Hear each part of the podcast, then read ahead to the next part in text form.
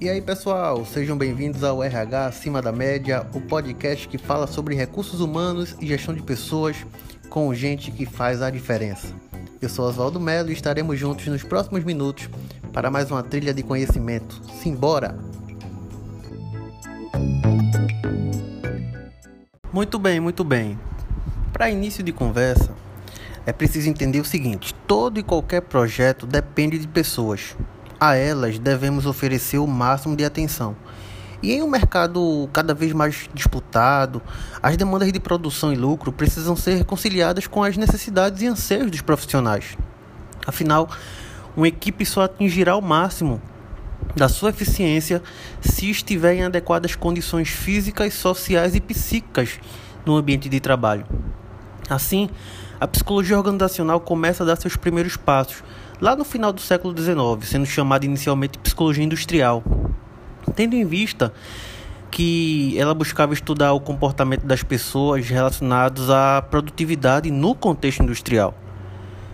Com o advento da globalização e em razão do vínculo estreito com as atividades administrativas, a psicologia organizacional e do trabalho passou por várias transformações em busca de ampliar sua atuação e promover o desenvolvimento e bem-estar dos trabalhadores. Hoje, o psicólogo organizacional é um profissional requisitado no mercado e tem uma função cada vez mais estratégica para o negócio.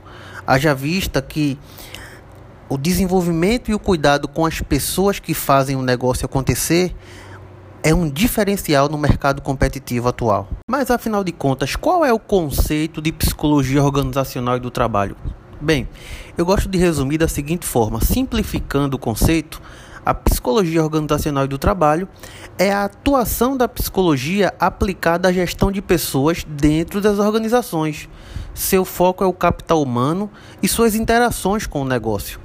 A proposta elementar, ou seja, a proposta base, é promover qualidade de vida e condições propícias para que os profissionais tenham o máximo de produtividade e bom desempenho dentro da empresa ou de qualquer outra organização. Quando vamos falar sobre o papel do psicólogo organizacional dentro das empresas, é importante citar o seguinte: o departamento de RH, a área de gestão de pessoas, de desenvolvimento humano, seja lá como a empresa chama esse departamento, ela é uma área multidisciplinar.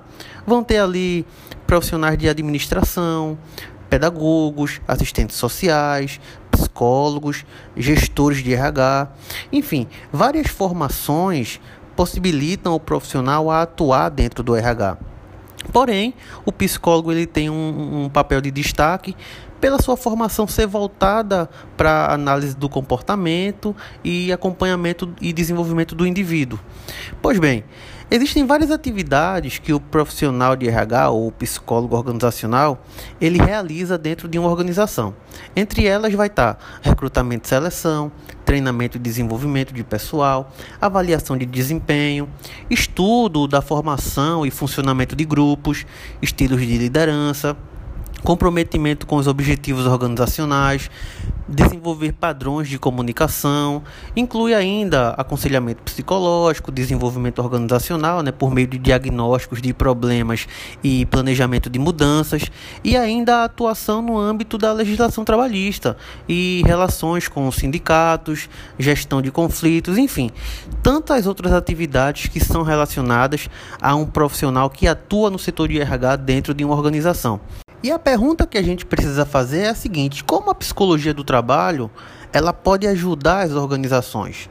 Então, como falei na introdução, com a grande concorrência do mercado atual, ter um capital humano bem desenvolvido é o maior diferencial competitivo que uma empresa pode ter. A formação do psicólogo voltada para entender a aprendizagem, a emoção, a percepção, motivação e o comportamento, que são fatores determinantes para o bom e o mau resultado de uma organização, é fundamental dentro da empresa. A psicologia, nesse contexto, vai ajudar a identificação das diferenças individuais, a aquisição de habilidades sociais, o autoconhecimento, o ajustamento social, a administração de conflitos, a promoção da gestão de pessoas, do clima organizacional. Então, são muitos benefícios que um profissional da psicologia ele pode desenvolver, ele pode propor dentro de uma organização. Sobre o mercado de trabalho para os profissionais da psicologia organizacional, vale dizer o seguinte: a área, segundo algumas pesquisas, já deve ser a terceira ou a segunda maior área que os estudantes de psicologia procuram para trabalhar, devido à grande quantidade de oportunidades de vagas, seja de estágio, seja de primeiro emprego. Ah, é um mercado em plena expansão. O setor de RH ele é cada vez mais protagonista dentro de uma empresa e isso abre muitas portas e oportunidades para quem decide escolher a área organizacional para atuar. O profissional da psicologia que atua na área do trabalho também pode criar a sua própria consultoria e atender outras empresas. Algumas competências são fundamentais para aqueles que desejam evoluir nessa área, como por exemplo, comunicação, proatividade, flexibilidade, adaptação, capacidade de planejamento, organização, visão analítica, inteligência emocional, trabalho em equipe e liderança. Eu, por exemplo, desde a faculdade escolhi a área organizacional para trabalhar já consegui uma vaga de estágio, fui contratado como auxiliar e dava suporte ali na área de recursos humanos, na área de departamento pessoal. Atualmente sou supervisor de RH de uma empresa, onde trabalho com recrutamento e seleção, treinamento e desenvolvimento, avaliação de desempenho, orientação profissional, clima e cultura, cargos, remuneração e benefícios, aconselhamento psicológico, coordeno também a área de departamento pessoal e segurança do trabalho analisa o funcionamento de grupos e liderança, gestão de conflitos, comunicação, integração entre os setores né, e suporte à liderança, à gestão da empresa. E também analisa o diagnóstico organizacional para identificar as anomalias na gestão de pessoas que possam prejudicar os resultados da organização. Então é uma área que eu gosto muito, é uma área que eu me adaptei muito bem tive as dificuldades comuns né, do, do início da carreira, mas hoje já consegui uma certa estabilidade no sentido de entender o funcionamento de uma organização entender o papel do psicólogo na prática organizacional, e isso me ajuda muito no dia a dia do trabalho. Uma outra questão que sempre surge quando a gente está conversando sobre psicologia organizacional do trabalho são as, os principais desafios.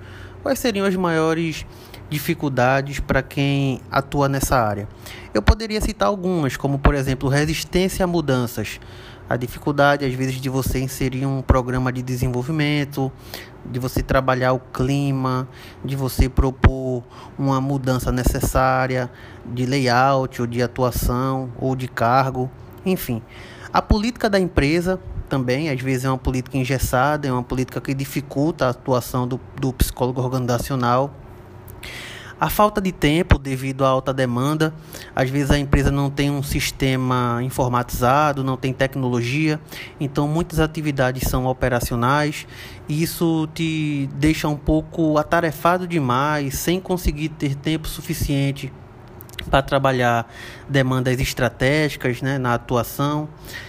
Não falar a mesma linguagem da diretoria também pode ser um dificultador. A, a direção ela precisa estar alinhada, né? O RH o psicólogo organizacional e a direção da empresa precisam estar alinhadas na política de gestão de pessoas. Então, existe, porém, existia uma época que era mais difícil. Hoje, o RH sendo protagonista, existe uma facilidade um pouco maior, porque já se abre, muitos empresários já abriram os olhos sobre a importância da gestão de pessoas dentro da organização. E para finalizar, eu vou deixar três dicas para quem pretende ser um psicólogo organizacional de destaque. A primeira delas é o network o profissional de RH, seja o psicólogo, seja o administrador, seja qualquer outra formação que atue com gestão de pessoas, ele precisa ter uma rede de relacionamentos profissionais, onde ele possa trocar experiências, é, desenvolver novas práticas, trocar conhecimentos, até mesmo para ajudá-lo a se colocar ou se recolocar no mercado. A rede de profissionais é, dentro de um mercado competitivo, ela é muito importante. O network é muito válido para quem pretende crescer na carreira organizacional. Uma outra dica importante é formação continuada. O profissional de psicologia organizacional precisa estudar, precisa se aperfeiçoar, precisa se especializar na área. Nem sempre a faculdade vai te dar todo o conteúdo, todo o conhecimento necessário. É preciso sim fazer cursos de gestão de pessoas, fazer cursos de liderança, de avaliação comportamental, de aplicação de testes psicotécnicos, enfim, entre outros. Alinhamento estratégico de negócio, projetos, tudo vale a pena. Se você quer ser uma autoridade, alguém reconhecido pela prática, pelos resultados e pelo conhecimento, a formação continuada ela vai ser de suma importância. E por último, o psicólogo organizacional ele precisa conhecer o negócio da empresa. Ele precisa conhecer o produto, ele precisa, ele precisa conhecer o planejamento estratégico, ele precisa saber sobre cultura, sobre clima, ele precisa entender onde a empresa quer chegar e como ele pode relacionar sua atuação para esse objetivo. Se você coloca essas três dicas em ação, com certeza você vai ser um profissional de destaque no mercado. Muito bem, termina aqui nosso RH acima da média. Esse podcast que nasce com o objetivo de promover conteúdo de gestão de pessoas e recursos humanos, trocando experiências sobre esse incrível universo que é o mundo RH. Nos siga também no Instagram, no arroba acima da média RH. E é isso, um forte abraço, até a próxima, valeu!